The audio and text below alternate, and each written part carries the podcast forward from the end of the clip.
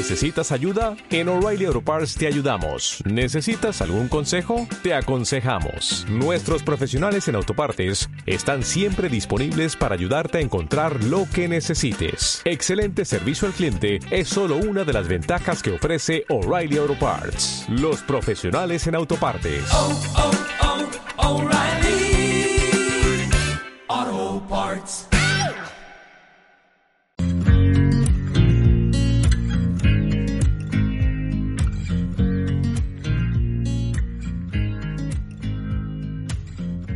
Bienvenida a Infovegana, tu podcast de veganismo y sostenibilidad. Somos Sergio y María y hoy te traemos el episodio 61. Y como cada semana, compartiremos anécdotas y vivencias, comentaremos noticias y os recomendaremos cositas, todo relacionado con los derechos animales, el veganismo y la sostenibilidad.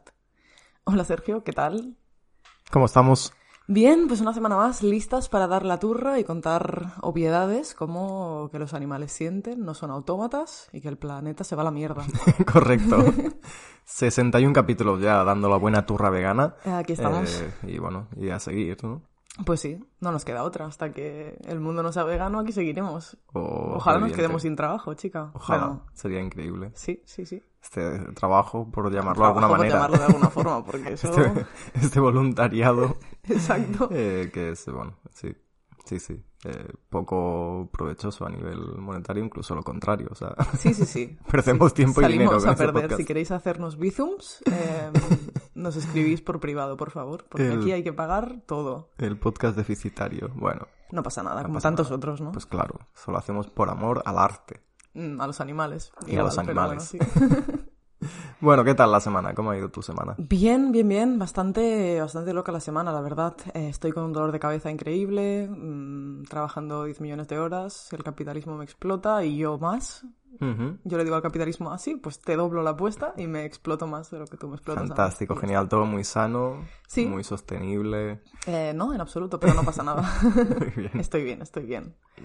Bueno, esta semana has tenido un congreso, ¿no? Que los congresos, sabes que siempre los comentamos aquí un poquito porque eh, nos gusta un poco ver cómo, ¿no? Para medir un poco el termómetro de las opciones veganas en diferentes opciones, como pueden ser en este caso un congreso. Sí, efectivamente, estuve en el Congreso Multibrain que se hizo en el Hospital Clinic, bueno, en la Facultad de, de- de Medicina de, de la UB de Barcelona, que está en el hospital. Y bien, muy bien, es verdad que cuando nos registramos al Congreso ya nos preguntaban si teníamos alguna preferencia dietética Ujú. y ahí yo ya puse vegana y dije, buf, a ver. Y bueno, pues oye, mm, sorprendentemente bien, tenían como una mesa un poco apartada del resto en el que ponía vegetariano, kosher, halal, todo en una mesa. Ujú. Y ahí es donde estaban las opciones veganas. Vale, bueno. Había que preguntar bien porque había, tipo, de pronto te encontrabas ahí pez, pero, Vale, muy bien. Fantástico. pero era relativamente fácil de reconocer. Y bueno, lo guay es que comí gratis dos días, que eso también va bien. Para, Eso va como bien. persona precaria agradezco. Para la economía familiar. Exactamente. Es- está así, o sea, está guay que hagan el... guay, es, es irónico, pero el batiburrillo ese, ¿no? De, de, bueno, los raros aquí en esta Exacto. mesa, ¿eh? Los Sí, sí, kosher, sí. halal, veganos, vegetarianos... Claro, y además había una persona vigilando la mesa, ¿no? Y cuando te acercabas te decían, ah, pero eso es vegano. Y tú en plan, ya, ya, yo también. ¿Qué, qué quieres que te diga? ¿Sabes? sé, Que, sé que no llevo el carnet de vegana encima, pero Dame eso. Sí, sí, claro, si llevaras el tatu, un tatu aquí en la frente ¿no? ya, de los ojo, animales, los no, animales son no son comida, comida. pues... Como Kinder malo, ¿no? Exacto, pues te lo ahorrarías esto porque ya lo, lo verían a primera vista. Uf, es que no es mala idea, ¿eh? Igual en algún... Estoy a dos malas decisiones de ponerme este tatu en la frente. Cuando todos vayamos con filtros de Instagram por la calle superpuestos, pues Claro. nos podemos poner uno de estos para que, ¿no? Sin para que no duda, sin pregunten. Estaría bien. Pero muy bien, la verdad, había mucha fruta, que eso suele ser bastante común en los congresos y se aprecia bastante para la gente vegana. Pero además, no sé, en los desayunos, por ejemplo, en los coffee breaks teníamos, primero de todo, leche vegetal, que eso es menos común de lo que parece, y a mí con eso ya me arreglas el día. Y también había, pues eso, como unos sandwichitos como de escalivada y tal, súper bien. Y luego a la hora de la comida, pues un día nos dieron fideuá de verduras, el otro había guisantes con patatas. Y había también, pues, mm, no sé, como vasitos de quinoa con verduras, Not bad. mm, alcachofas rebozadas, había sushi Uh, vegano. ah, Ojo, eh, No, no, alcachofas no, bien, bien. rebozadas Buen y catering, sushi sí, sí, vegano. no complaints. Muy bien. Oye, muy bien, muy bien. Pues sorprendentes, ¿no? Las opciones. Sí, sí, sí, se lo curraron y bien, bueno, debería ser como no sé, la base, ¿no? Pero desafortunadamente no es así. De hecho, en muchos congresos ni siquiera te dan de comer, ¿no? Y pagas unas registrations increíbles y no te dan nada. Y este está súper bien en ese sentido, así que mil gracias. Muy bien, la verdad, pues le ponemos el sello de aprobado. Sí. Las opciones veganas. Yo estuve en un congreso también esta semana de, de turismo sostenible, donde no se habló en ningún momento de alimentación sostenible. Vaya.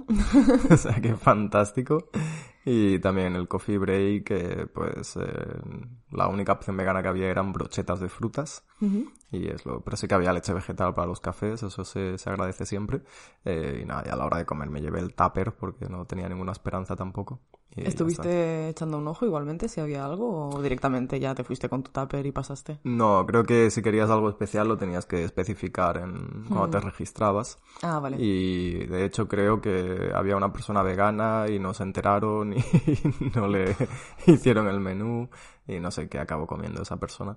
Eh, pero bueno, un cuadro todo. Qué drama, me ha pasado, ¿eh? He sido esa persona a veces. Qué horror.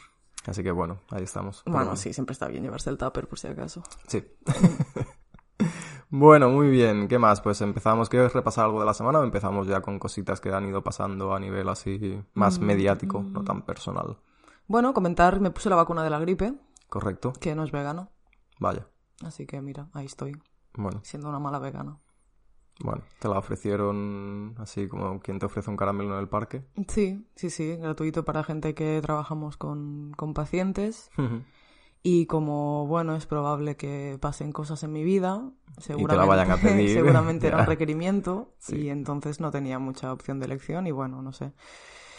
Mm, trato de enfocarlo igual que enfocamos la, la del COVID, ¿no? Que al final, si, si no nos vacunamos, es más probable que los virus vayan mutando y que se generen nuevas cepas y por lo tanto haya que hacer más investigación en animales.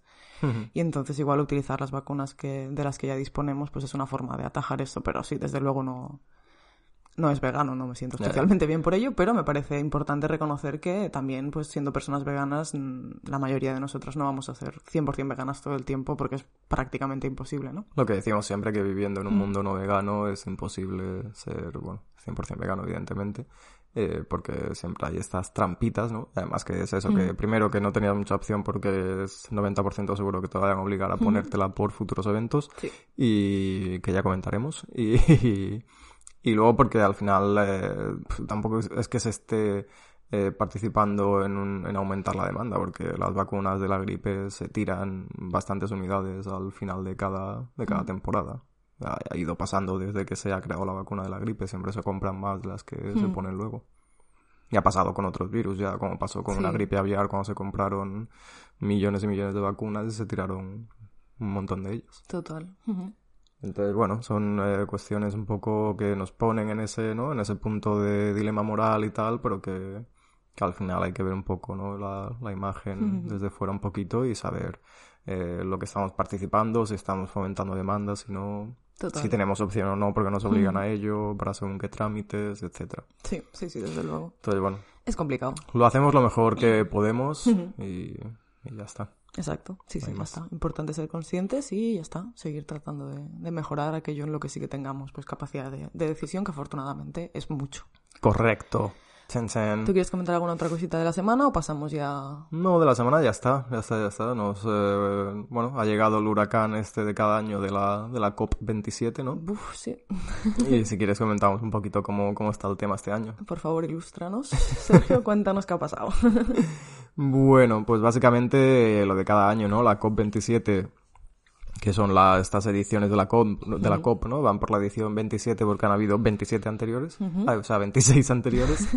Y son estas cumbres climáticas, ¿no? Donde señoros con corbata pues intentan eh, debatir entre ellos cómo solucionar la crisis climática, pero en realidad su intención no es esa. Señores con corbata que llegan en jet privado y comen carne durante todo el evento, ¿podríamos, podríamos especificar? Podríamos afirmar, correcto. Eh, entonces, bueno, pues eh, un, un paripé más que de momento no está sirviendo para, hmm. para solucionar nada. esperemos que en algún momento eh, sirva, pero, pero bueno, eh, para ponernos un poco en contexto, desde donde salieron, por ejemplo, los acuerdos de, de París, ¿no? En la COP21, hace ya seis ediciones, donde se intentaba poner como un techo al calentamiento global y a un poco a determinar qué actores estaban participando más en, este, en esta crisis climática y calentando el planeta y se pusieron una serie, bueno, se acordaron una serie de puntos que, que no se están cumpliendo para nada y COP tras COP pues se intenta como volver a revisionar todo esto y llegar a unos acuerdos que nunca llegan hasta que llegue un punto pues que no sea posible porque nos habremos extinguido todas ya. Bien, sí, es como más un poco la performance, ¿no? De mira, nos estamos reuniendo porque nos importa muchísimo este tema y cada año vamos a seguir mencionando los mismos puntos y ya está. Y al año siguiente, pues mira, vamos a decir, ay, qué mal que no hemos llegado. Correcto, sí. vamos a volver a plantearlo y así cada año. Un greenwashing pero a nivel bestia, a nivel planetario. Y, este año financiado por Coca-Cola. Coca-Cola, el principal patrocinador del evento, que es la empresa a nivel de, de, contaminación de plástico que más contamina el planeta. eh, y bueno, pues no, no sabemos las cifras eh, que habrá pagado esta empresa, pero suponemos que es evidente y que pues está utilizando esta edición de la COP para un poco limpiar su imagen a nivel eh, medioambiental, eco-friendly, ¿no? eh, pero bueno, eh, si eso no va a ir acompañado de unos cambios en su producción o unos compromisos que, que siempre se quedan en promesas vacías, pues eh, al final es un punto más para la performance. Y ya Exacto. Está. Sí, sí. sí, sí, otra actuación más de cara al escaparate para lavar la imagen a nivel medioambiental y, y poco más. Y uh -huh. ya está, hasta que de aquí cinco años el, cambien el color rojo por el verde, como, como hizo McDonald's, ya está, y, y, ya está, y para adelante. Sí, y sí. fuera. Pero bueno, eh, lamentable. ¿Tenemos, no sé, alguna declaración de este año, alguna novedad? Sí, si quieres comentamos primero las declaraciones y luego eh, comentaremos un poco el tema de los menús también, porque se está sirviendo carne roja, que Como es ya la que viene más, pasando. Sí, sí. sí, que es la que más eh, contamina a nivel de emisiones en el planeta, ¿no? Entonces ahí hay una hipocresía y unas, bueno, eh, incongruencias que, que, no ayudan mucho a, a limpiar la imagen de la COP. Serio, ¿no? Sí, correcto. Eh, sí. Creo que al principio sí que las COPs nos las podíamos tomar más en serio y podíamos tener más esperanzas de que de ahí surgieran eh, acuerdos que realmente... Eh, acuerdo, ¿eh? ha salido, ha salido la vena. Ya, ya. Un poco andaluz, muy bien. acuerdos que realmente eh, cambiaran a largo plazo eh, pues eh, lo que le está pasando al planeta uh -huh. o lo que estamos haciendo que le pase al planeta, pero evidentemente pues eh, cada vez tenemos menos esperanzas. Total. Bueno, a ver, ¿qué pasó? Mira, el año pasado, por ejemplo, eh, a nivel de más local, ¿no? De actores que sabemos que participan en la COP, eh, por ejemplo, ha ido Eura en las últimas dos ediciones, ¿no? Esta empresa de carne vegetal eh, española. Y, y en, la, en la anterior edición, Bernat, uno de los cofundadores de la, de la marca, ya expresó un poco su bueno, su sorpresa, ¿no? De que la COP realmente no estaba sirviendo para lo que debería servir o lo que debería proponerse, ¿no? Ser. Y ya comentó estas declaraciones famosas, ¿no? De que, de que era un poco eh, incongruente que se sirviera carne roja en el evento, ¿no? Que es el alimento que más contamina a nivel medioambiental y que hacía un poco la comparación, ¿no? De que era un poco como si en una conferencia sobre cáncer de pulmón pues eh, se sirvieran, ¿no? Te dieran cigarrillos en la mm. entrada, ¿no? Que era un poco eh, que no tenía mucho sentido. Total. Mm -hmm. Y este año pues han hecho unas declaraciones eh, que van un poco en la línea también de lo que de lo que pensamos que deberían ser los objetivos de, de la COP, ¿no? Y de este evento que es eh, que cada COP debería plantearse como ser la última última, ¿no? Debería plantearse como que de esa COP eh, salieran unos objetivos eh, reales eh, donde los principales actores que, que participan en esta mm. en este aumento de la temperatura del planeta pues se comprometieran a, a, hacer unos cambios a nivel de producción o a nivel de las emisiones que, que aportan pero no es lo que está ocurriendo, ¿no? Entonces, un poco las declaraciones iban en ese sentido, ¿no? Que la COP27 debería ser la, debería tener el objetivo de ser la última y que si no, pues esto se convierte en un circo más con señores eh, con corbata que llegan en jet privado de todas las partes del mundo para hacer un poco la performance, ¿no? Eh, y bueno, lo que decían también era que, que, esto se está convirtiendo en esta especie de circo, ¿no? Que parece un, un eco-friendly tour del Coachella, ¿no? Que parece más eh, un festival de, de, lo sostenible donde todo queda eh, en la superficie más que realmente un evento donde eh, se deberían proponer cositas para uh -huh. solucionar la crisis climática, ¿no? Y luego, si quieres, leeremos también un, un texto de John Careaga, que es el cofundador de Basque, uh -huh. de una marca de ropa sostenible, que también ha, ha, hecho unas declaraciones que creemos que, que se pueden eh, leer y comentar. Pero si quieres, primero eh, comentamos un poco lo del tema de los menús, ¿no? De, la COP. Venga. Venga, leíamos... ¿Qué este año? Bueno, pues más que... como el año pasado un poquito. Eh, leíamos en Plan Based News eh, que bueno, que la COP27 pues ha vuelto a suscitar las críticas, las críticas de los activistas del clima por la inclusión en los menús de productos cárnicos y lácteos no sostenibles. Esta conferencia anual de la ONU, eh, recordamos que se celebra en Sharm el Sheikh, que es en Egipto, del 6 al 18 de noviembre, y en su menú pues está ofreciendo un plato de medallón de ternera de 100 dólares, un entrante de plato de marisco de 50 dólares y un plato de salmón de 40 dólares que ya nos está hablando también del poder adquisitivo de la peña que va a estos lugares, ¿no? Correcto. Aparte de, de obviamente, la, la, visión obvia, ¿no? Que es, obviamente, que es una opción no sostenible. Y bueno, para la gente antiespecista, pues también que se, bueno, que choca frontalmente con la ética del planeta que queremos construir, ¿no? Correcto, sí. Aquí un argumento que podríamos pensar que, que, quieren enviar o, un mensaje que quieren dar es que es un precio elevado porque ese plato eh, contamina más que el resto y por lo tanto debemos pagar su precio, pero tampoco tiene mucho sentido. Eh, entonces no hay ninguna justificación. Al final, si es si eres una cumbre por el clima y no quieres participar en ello, pues no, exacto, pues no poner esas opciones. Que no Exacto. no son necesarios, ¿no? Que estas opciones no se conviertan en un privilegio para ricos, sino que dejen de existir para todas igual, ¿no? Exacto, sí, sí, deberías plantear un menú lo más sostenible posible y eso pasa por pues evitar los productos de, origen animal de, del menú. Pero bueno, y bueno, pues el menú está siendo definido por múltiples partes implicadas y activistas como un nuevo fracaso, ¿no? Por parte de la conferencia eh, a la hora de priorizar y abordar el papel de la producción de carne y productos lácteos en el, en el empeoramiento de la emergencia climática. Y acerca de este tema, pues la Vegan Society, que siempre hace declaraciones eh, bastante eh, en contra de la COP, pues comentó que era realmente decepcionante que un evento tan importante sobre el cambio climático como la COP27 sirva carne y pescado de alto impacto ambiental procedentes de otro continente, ¿no? También se quejaban de que, eh, bueno, no, no estaban muy alineados con el tema de la producción de alimentos en la otra parte del mundo, pero decían también que se servía salmón que no es autóctono de, de Egipto, ¿no? Que seguramente se había criado en piscifactorías de otro continente, que se había traído hasta allí y que no tenía ninguna eh, coherencia con el evento, ¿no? Total, sí.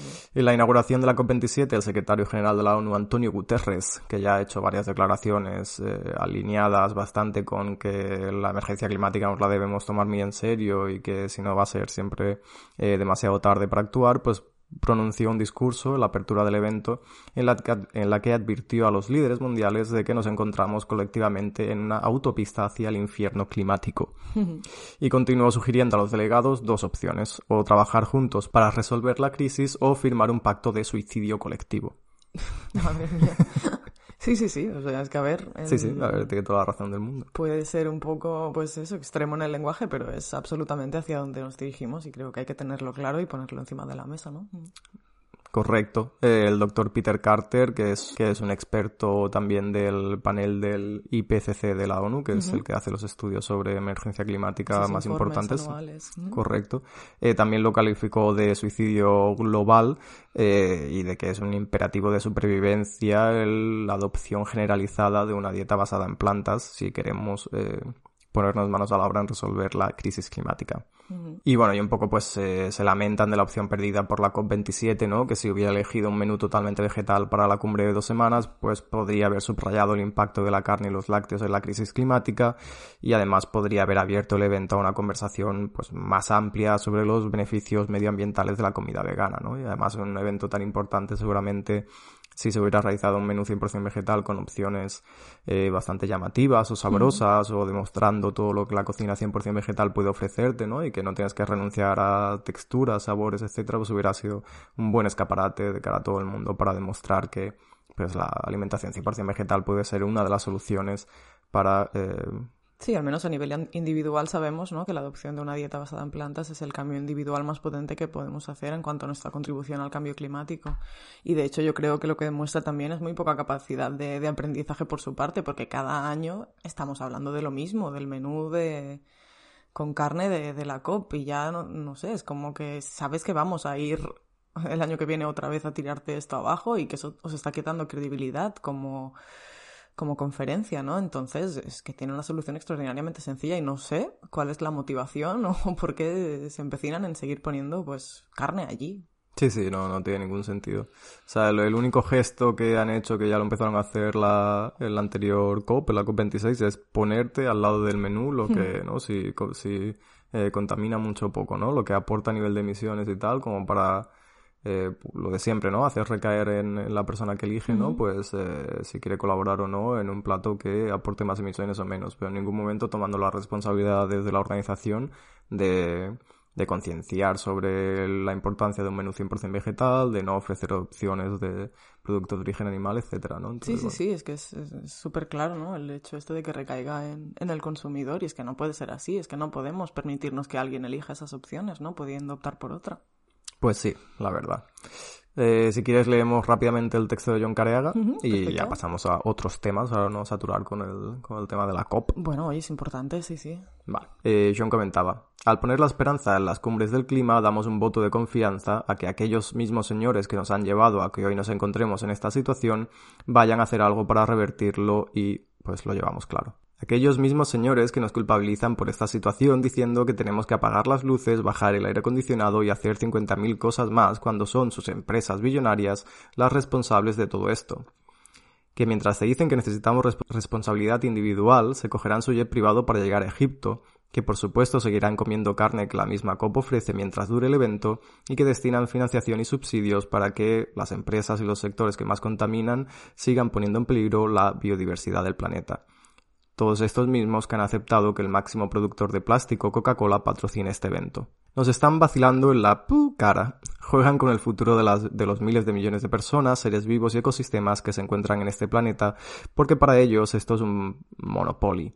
Lo que se debate en esta cumbre es cómo seguir haciendo negocios sin que la gente se entere de que seguimos contaminando lo mismo o más. No están ahí para salvar el planeta, están ahí para hacer presión como lobbies para que las propuestas que se planten no dañen sus negocios bi- billonarios. Sigo teniendo esperanza, pero no en estas cumbres, sino en personas pequeñas que salen, que salen a las calles con desobediencia civil. Es la única manera de cambiar las cosas. Bueno, un poco... Muy bien, díselo, Reina. Sí, sí, ¿no? Coincido absolutamente con todo lo que dice, ¿no? Pero...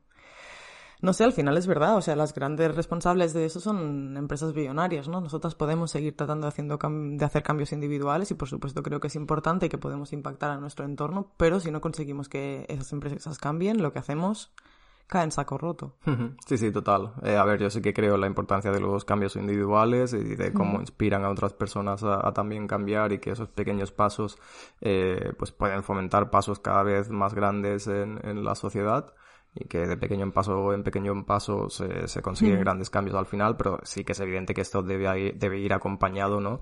O de que estos pequeños pasos deben servir como presión para que los grandes lobbies o las grandes empresas cambien sus políticas o cambien eh, su percepción sobre la importancia de la crisis climática o sobre su sobre la importancia de pues no utilizar animales sintientes eh, para producir alimentos o diferentes productos etcétera. Creo Yo que creo va que sí. acompañado pero sí sí evidentemente si si no va acompañado de esos grandes cambios de las empresas que dominan la producción del planeta pues no no va a suceder un cambio a gran escala. Total, total, no, a ver, sí que es verdad que por supuesto todas estas empresas al final em, necesitan consumidores, ¿no? Y es ahí yo creo donde tenemos el poder individual en decidir qué consumimos y qué apoyamos y qué no, pero hasta que no hagamos un boicot masivo a estas empresas es muy imposible que, se- que esta gente se plantee ni siquiera el cambiar su modelo de negocio, porque no, los, no lo va a hacer porque les apetezca, ¿no? Tiene que haber una masa crítica de personas diciendo, no, es que si haces las cosas de esta manera no te va a apoyar nadie.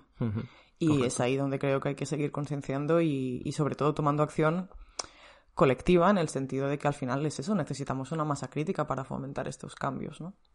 Pues sí, la verdad. Bueno, iremos siguiendo un poquito el tema de la COP27, a ver si nos deja alguna joyita más. Y si quieres ahora pasamos a uno de tus estudios y luego ya, si nos da tiempo, ya retomaremos el tema del, del calentamiento global, de la crisis climática, con otra noticia un poco acorde. Vale, perfecto. Vamos allá. Eh, muy bien, pues yo hoy traigo un par de estudios, no sé si va a dar tiempo a hacer los dos, pero bueno. Empiezo con el primero, que es sobre el impacto de las intervenciones asistidas por animales en humanos y perros. Sabemos, bueno, se ha demostrado desde la evidencia, ¿no?, que vivir con un perro beneficia el bienestar de las personas humanas y reduce los niveles de estrés. Esto se debe en parte a los estilos de vida y hábitos más saludables que se adoptan cuando cuidamos de un perro, ¿no? Y hay que, hay que sacarlo a pasear y eso implica pues andar mucho más seguramente y eso revierte positivamente en nuestra salud. Algunos estudios también demuestran que interactuar con un perro en situaciones estresantes puede tener efectos calmantes prácticamente inmediatos. Y por ello la terapia que implica y por ello la terapia que implica la interacción con perros se creó pues precisamente para eso, para reducir el estrés y para tratar de mejorar el bienestar de las personas. Lo que no sabemos muy claramente es qué pasa con los perros, si su estrés aumenta, queda igual o se reduce durante estas intervenciones y sobre todo cómo medimos este estrés en los perros, ¿no? Sí que tenemos algunas formas objetivas de medir el estrés, como por ejemplo la utilización de marcadores biológicos liberados durante los momentos de estrés, como el famoso cortisol, o el registro de cambios fisiológicos, como el aumento de la frecuencia cardíaca o la frecuencia respiratoria. Así que bueno, para explorar lo que se sabe sobre los efectos de las intervenciones asistidas por animales sobre el estrés tanto en humanos como en perros, un grupo de investigadores lo que hicieron fue revisar la literatura científica sobre el tema y tras aplicar diversos filtros se quedaron con 27 estudios que medían los cambios en al menos un marcador biológico en humanos y o en perros asociados pues a estas intervenciones.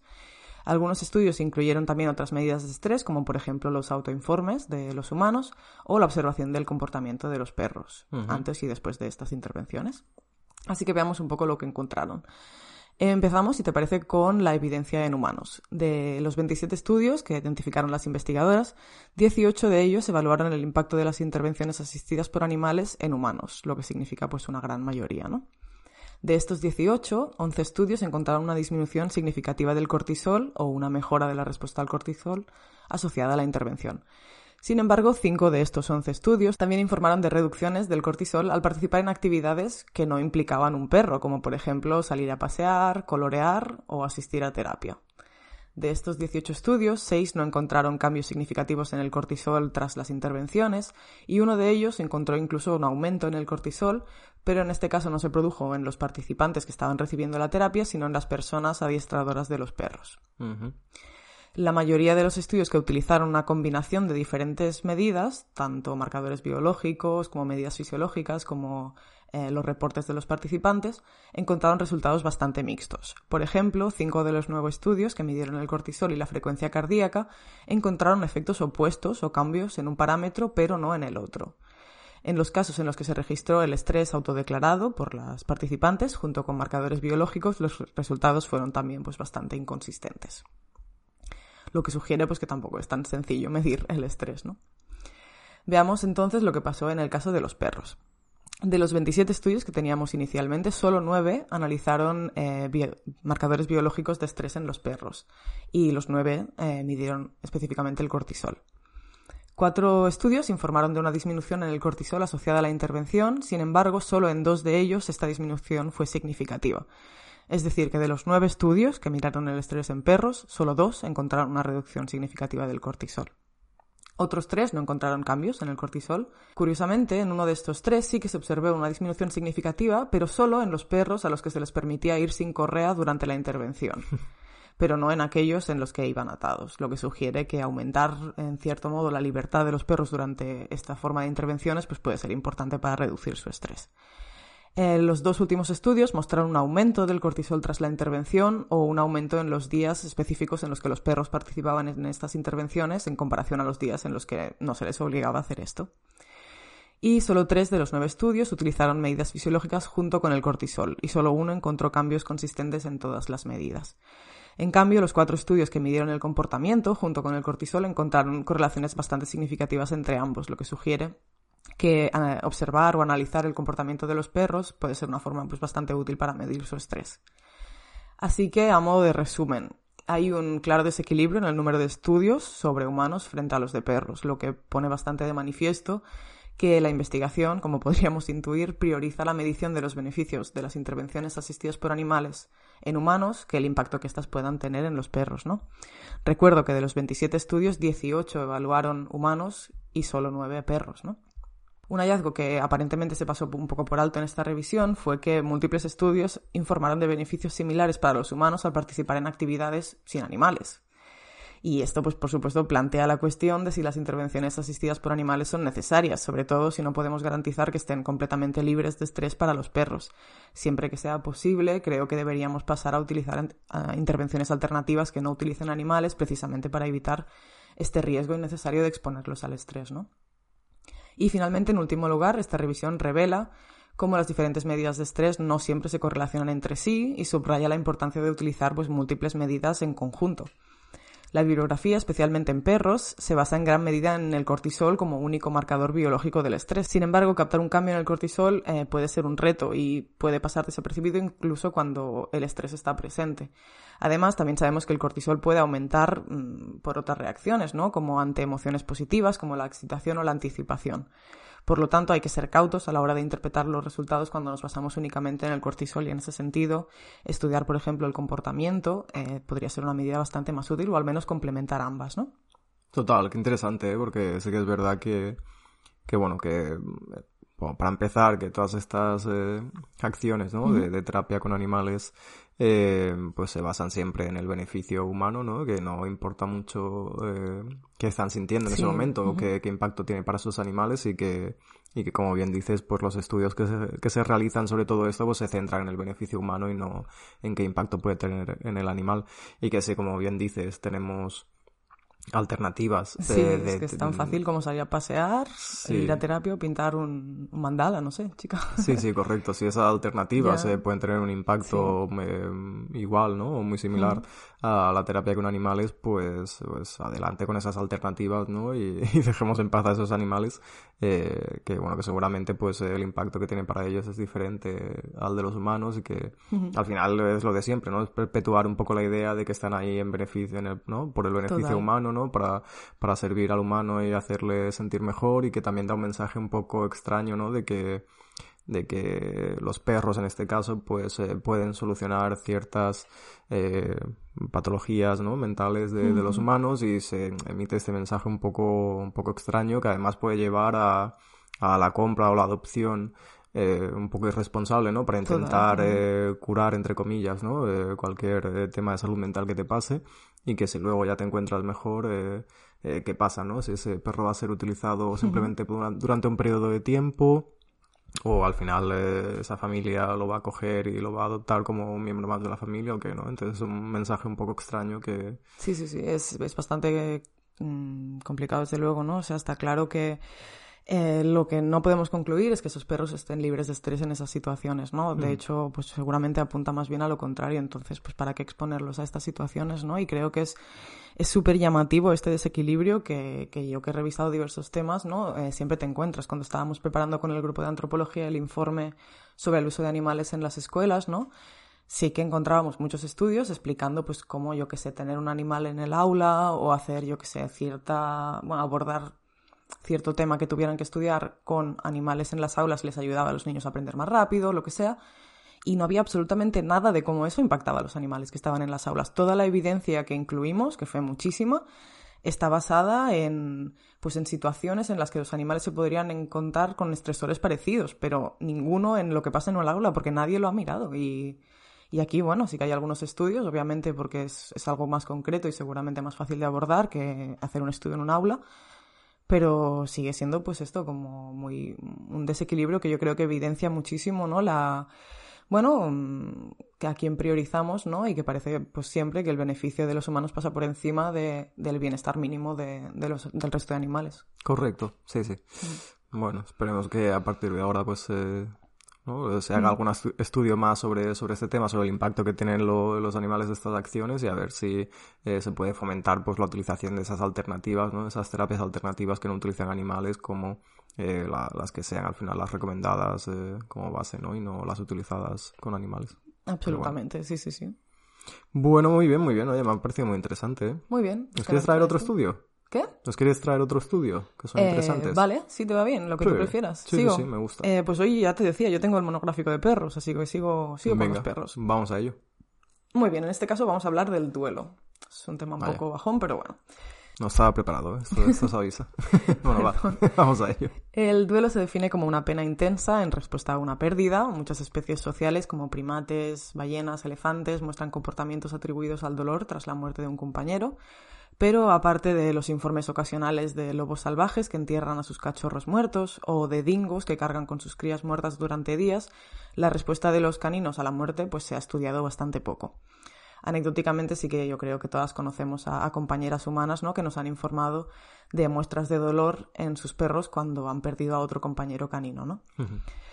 pero mm, no sabemos muy bien qué experimentan o si realmente podemos considerar esto una pena o un duelo realmente, ¿no? En el estudio que traigo, que se publicó en Scientific Reports en Nature, se preguntó a 426 guardianes de perros italianos sobre los cambios de comportamiento que sus perros vivos mostraban pues tras el fallecimiento de, un, perro que era compañero de este primero, ¿no? Para explorar los posibles factores de riesgo relacionados con estos cambios de comportamiento, se recogió información sobre el tutor, la relación entre los dos perros y las actividades y recursos que compartían mientras vivían juntos. También se recogieron como posibles factores de riesgo el nivel de apego entre el perro y el tutor, la experiencia del duelo del tutor y sus puntos de vista sobre la vida, la muerte y los derechos de los animales. Y también las diferencias entre humanos y animales y una perspectiva incluso más general de la vida, ¿no? Así que realmente pues caracterizaron muy bien la relación entre ambos perros y también con, con su guardián, por decirlo así. Lo que vieron en este estudio es que el 87% de los guardianes, bueno, con guardianes nos referimos a, tutores, perdón, es una traducción literal, voy a decir tutor de ahora en adelante, ¿vale? Lo que tu cuñado diría, que tengo un perro, Exacto. mi perro, pues esa persona, ¿vale? Pues el 87% de los tutores informaron de cambios en el comportamiento de los perros supervivientes. Estos cambios incluían el aumento de la búsqueda de atención, en la mayoría de los casos, también aumentos de sueño, de miedo y de vocalizaciones. También se informó de una disminución en el juego, en la actividad general y en la alimentación. La mayoría de los cambios sí que se observaron dentro de un periodo de, menos de seis meses, en el 62% de los casos, pero el 25% de los tutores informaron de cambios que duraron hasta más de seis meses, mostrando pues que estos cambios de comportamiento pues prevalecían con el tiempo vieron que estos cambios estaban fuertemente asociados a la calidad de las relaciones que existían entre los perros. Cuando ambos perros habían sido amigos, el perro superviviente tendía a mostrar una disminución de la actividad y el juego y un aumento del sueño y la búsqueda de atención tras la pérdida de su compañero. Eh, cuando las relaciones eran parentales entre los perros, eh, esto se correlacionaba con una disminución en la actividad, el juego y también la alimentación y un aumento de búsqueda de atención, miedo y vocalizaciones. Y en cambio, lo que es bastante sorprendente es que cuando los perros tenían relaciones antagónicas o de simplemente pues tolerancia mutua, que tampoco se llevaban muy bien, por decirlo así, ahí no se mostraron cambios significativos en el comportamiento tras la pérdida del compañero. Así que parece que la relación que existía entre ambos pues es un factor bastante determinante que nos puede predecir cómo actuará eh, el compañero una vez pues el otro perro ha fallecido, ¿no? Y otro dato muy curioso es que la duración de la relación eh, no predecía en ningún caso los cambios de comportamiento, lo que indica que lo importante es lo que decimos siempre, ¿no? La calidad en lugar de la, de la cantidad. Sí, Lo, fuerte que sea el vínculo, ¿no? Exacto, y, no, el tiempo que haya existido durante la relación. Las respuestas emocionales de los tutores a la pérdida de su compañero también estaban fuertemente asociadas a los cambios de comportamiento en los perros supervivientes. Utilizando un cuestionario de duelo, los investigadores descubrieron que las puntuaciones elevadas de ira y dolor en los tutores se correlacionaban con un mayor aumento del miedo en los perros supervivientes. Y para eso, pues las autoras eh, plantearon diversas explicaciones posibles. En primer lugar, dicen que bueno, los perros dependen obviamente de las relaciones de cooperación y de los grupos sociales cohesionados para sobrevivir. Cuando se pierde un miembro del grupo, esta estructura social se tambalea, se ve alterada, lo que puede pues, provocarles ansiedad. Esto puede empeorar con los cambios en las rutinas del hogar, que también pueden ser causados cuando pues, fallece un miembro, ¿no? Sin embargo, si esta fuera la única causa, los perros con relaciones más largas y rutinas más establecidas deberían mostrar cambios de comportamiento pues, más marcados y parece que no es así, ¿no? La segunda explicación está relacionada con los vínculos de apego y la separación. Se cree que el apego que formamos con nuestros perros explica el intenso dolor que sentimos ante su pérdida, ¿no? Es bastante obvio. Sabemos que los perros experimentan una intensa angustia cuando se separan de un individuo con el que tienen un, fuerte apego, ya sea un humano o, o, un animal. Seguro que las que convivís con perros esto lo sabéis perfectamente, ¿no? Cuando un compañero muere, esta separación permanente podría provocar un comportamiento relacionado en realidad con la separación, ¿no? Esto se ve respaldado por el hallazgo de que las relaciones más estrechas eh, estaban fuertemente asociadas a comportamientos observados en la angustia por separación, como aumentos en las vocalizaciones, en la búsqueda de atención o en reducción de, la alimentación. Así que, como decíamos, ¿no? parece que está más relacionado con el tipo de vínculo que no con la duración de este. Y la tercera eh, explicación que nos proponen las investigadoras es que los perros también responden a los cambios en las propias emociones de, los tutores. Se cree que la emoción del miedo se transmite de forma subconsciente entre individuos a través de la vista, de los sonidos o incluso a través del olor. Es posible que los perros respondan a cambios en los tutores en lugar de responder directamente a la pérdida de sus compañeros. Incluso si esta transferencia de emociones no fuera totalmente subconsciente, es probable que el comportamiento del tutor hacia el perro superviviente también cambie tras la pérdida de un compañero. Esto podría pues generar miedo y ansiedad al otro perro, eh, por ejemplo, si se encuentra con ira o dolor eh, o falta de atención cuando busca consuelo. Así que bueno, los resultados de este estudio indican que los perros responden a la pérdida de un compañero canino y muestran cambios de comportamiento asociados a emociones claramente negativas. Sin embargo, la razón eh, de su angustia aún no está clara.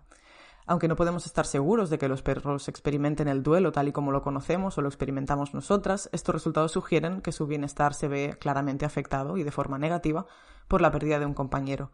Dado que cada vez hay más perros que conviven en hogares con varios perros, estos conocimientos pueden ayudarnos a mejorar su bienestar. Si reconocemos los cambios de comportamiento durante la pérdida, identificamos los factores que contribuyen a ellos y comprendemos por qué pueden responder así, pues podemos tratar de apoyar mejor y tratar de atender de forma más efectiva las necesidades emocionales de nuestros compañeros caninos.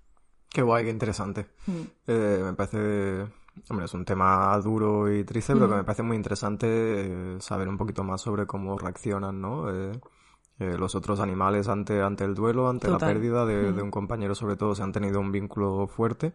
Y sobre todo para saber cómo podemos ayudarlos en esos momentos, ¿no? Y ante esa situación, porque sí que es verdad que es una situación muy dura, ¿no? Seguramente si, si somos una familia que, que convive con diversos perros y, y uno de ellos fallece, eh, pues evidentemente para, para nosotras las humanas también es un momento muy duro y tal, pero, pero claro, tenemos esa responsabilidad también de pues prestar atención a, al otro animal de la familia, ¿no? Que ha perdido a, a un compañero, ¿no? Si, si, ese perro ha perdido un compañero con el que jugaba, eh, con el que tenía un vínculo fuerte, pues eh, saber un poquito cómo podemos ayudarlo en esos momentos para que el duelo no sea tan intenso, ¿no? Pues seguramente hará que, que esté un poquito mejor y que la situación no, no, se alargue mucho en el tiempo.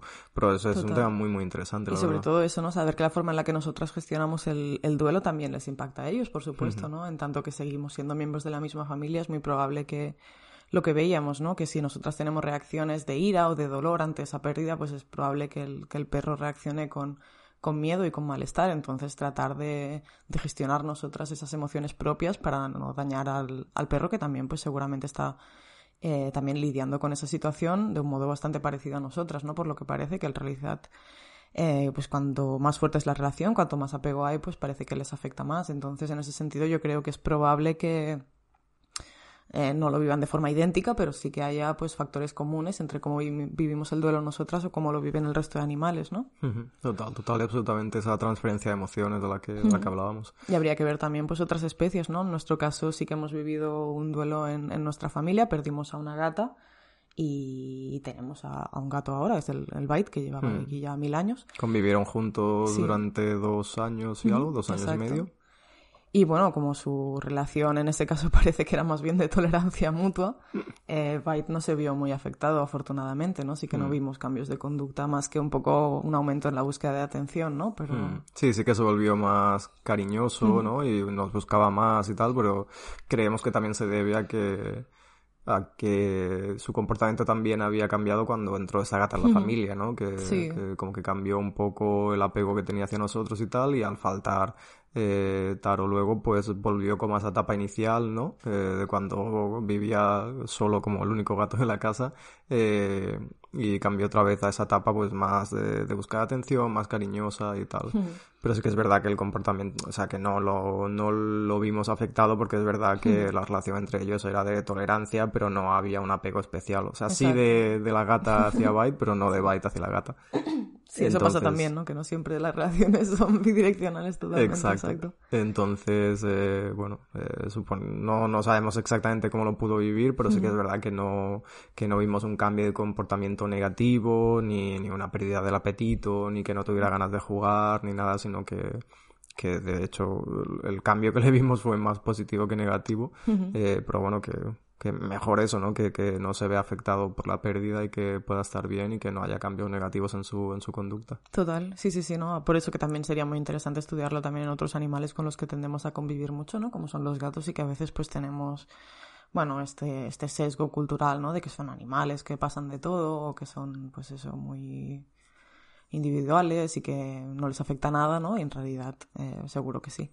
Sí, sí, esta percepción de que los gatos son súper ariscos y no son cariñosos, ¿no? Y, y tenemos múltiples ejemplos eh, de, que, que, no es verdad, ¿no? De que se reporta siempre que los gatos buscan atención, buscan cariño, que no solo buscan eh, a las humanas con las que conviven por interés, que también, eh, sino también por el mero hecho del placer de recibir atención y cariños y mimos y que le rasquen donde quieran y tal, como lo puede hacer un perro, una vaca o cualquier otro animal. Total, sí, sí. Bueno, pues sí, en ese sentido creo que este estudio es súper interesante y ojalá se siga investigando en esta dirección, pues para que entendamos eh, mejor, pues eso, cómo viven el, el, dolor emocional las otras especies, que creo que es muy importante, ¿no? A la hora de, de saber cómo tratarlas y cómo, pues eso, tratar de, sobre todo, causarles el, el, menor perjuicio posible y si podemos ayudarlas a gestionarlo, pues mejor, ¿no? Sí, sí, es un buen melón ¿eh? el tema del duelo, eh, tanto como para las humanas como para los otros animales, ¿no? De cómo lo viven y cómo reaccionar ante él y cómo poderse ayudar mutuamente. Y ese es un tema duro, pero muy, muy interesante. Sí, sí, eh, sí, estaría, sería interesante también ¿no? hablar algún día, pues eso, de cómo nosotras mismas podemos eh, gestionar mejor la pérdida de animales con los que convivimos, ¿no? La gente, por ejemplo, que, que vive en santuarios, yo creo que tienen ahí un trabajo increíble, ¿no? De gestión emocional para sobrellevarlo ellas y también eh, pues para sobrellevar en toda la comunidad que tienen allí esas pérdidas, ¿no? Porque por supuesto la, la pérdida de un individuo afecta a todas las demás de la comunidad, humanas y no humanas, ¿no? Y eso Total. Es, es muy interesante de entender mejor y aunque sea muy duro, ¿no? Es importante Sí, sí, evidentemente en el, los santuarios son un buen ejemplo, ¿no? De que al convivir tantas, tantos animales juntos en un espacio, bueno, que es grande, pero que al final es un espacio reducido y tantas especies diferentes, eh, pues al final, dado el gran número de animales que conviven, pues al final la muerte es un tema eh, más o menos habitual, no, no, no que No, y también, bueno, que... que... al final estos animales vienen de donde vienen, ¿no? Que vienen de estas industrias de explotación, que han tenido vidas en las que seguramente pues todas las condiciones en las que han estado, su propia condición biológica de, de, haber sido seleccionadas durante generaciones y generaciones para ser lo más productivos posibles, pues pone a esos animales en, en mayor riesgo de muerte, ¿no? Y hace sí, sí. que sus vidas se acorten mmm, muchísimo. ¿no? Sí, sí, porque vienen con patologías previas o que, que a la industria dado... le da igual porque viven apenas semanas, ¿no? Pero cuando tratamos de liberarlos y de ponerlos en condiciones un poco mejores, pues todo eso de pronto pues nos explota en la cara, ¿no? Y vemos que realmente esos animales no están hechos para vivir muchos años, desafortunadamente. Total, total, absolutamente, sí, sí. Es un tema, un tema heavy.